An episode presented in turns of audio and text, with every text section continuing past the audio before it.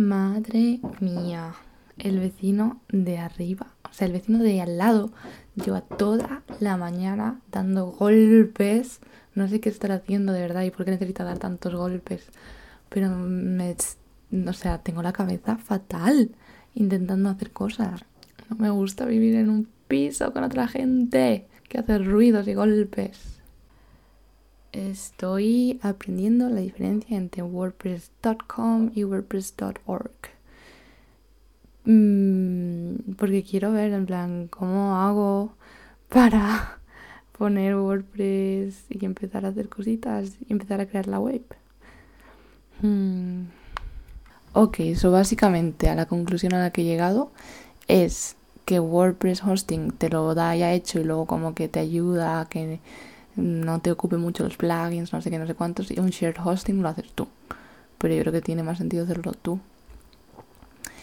Y te da como más flexibilidad de... Porque hay veces que cuando lo pones en WordPress no te va bien instalar un plugin o lo que sea. Así que un shared hosting de cabeza. Ok, acabo de coger un hosting y al final me he decidido por, de momento, por Serret o Serret. Em, que es un WordPress eh, español, yo creo. Vamos, tiene sede en Madrid y tal, no sé. Como que quería algo cercano, que no sea algo súper lejano, que no sepa ni con quién estoy hablando.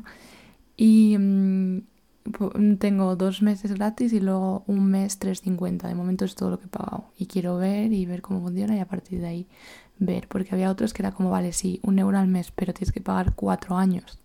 Entonces, no, no, no, no, al final sale más caro. Porque al final no creo que justo sea lo que necesitas durante los próximos cuatro años.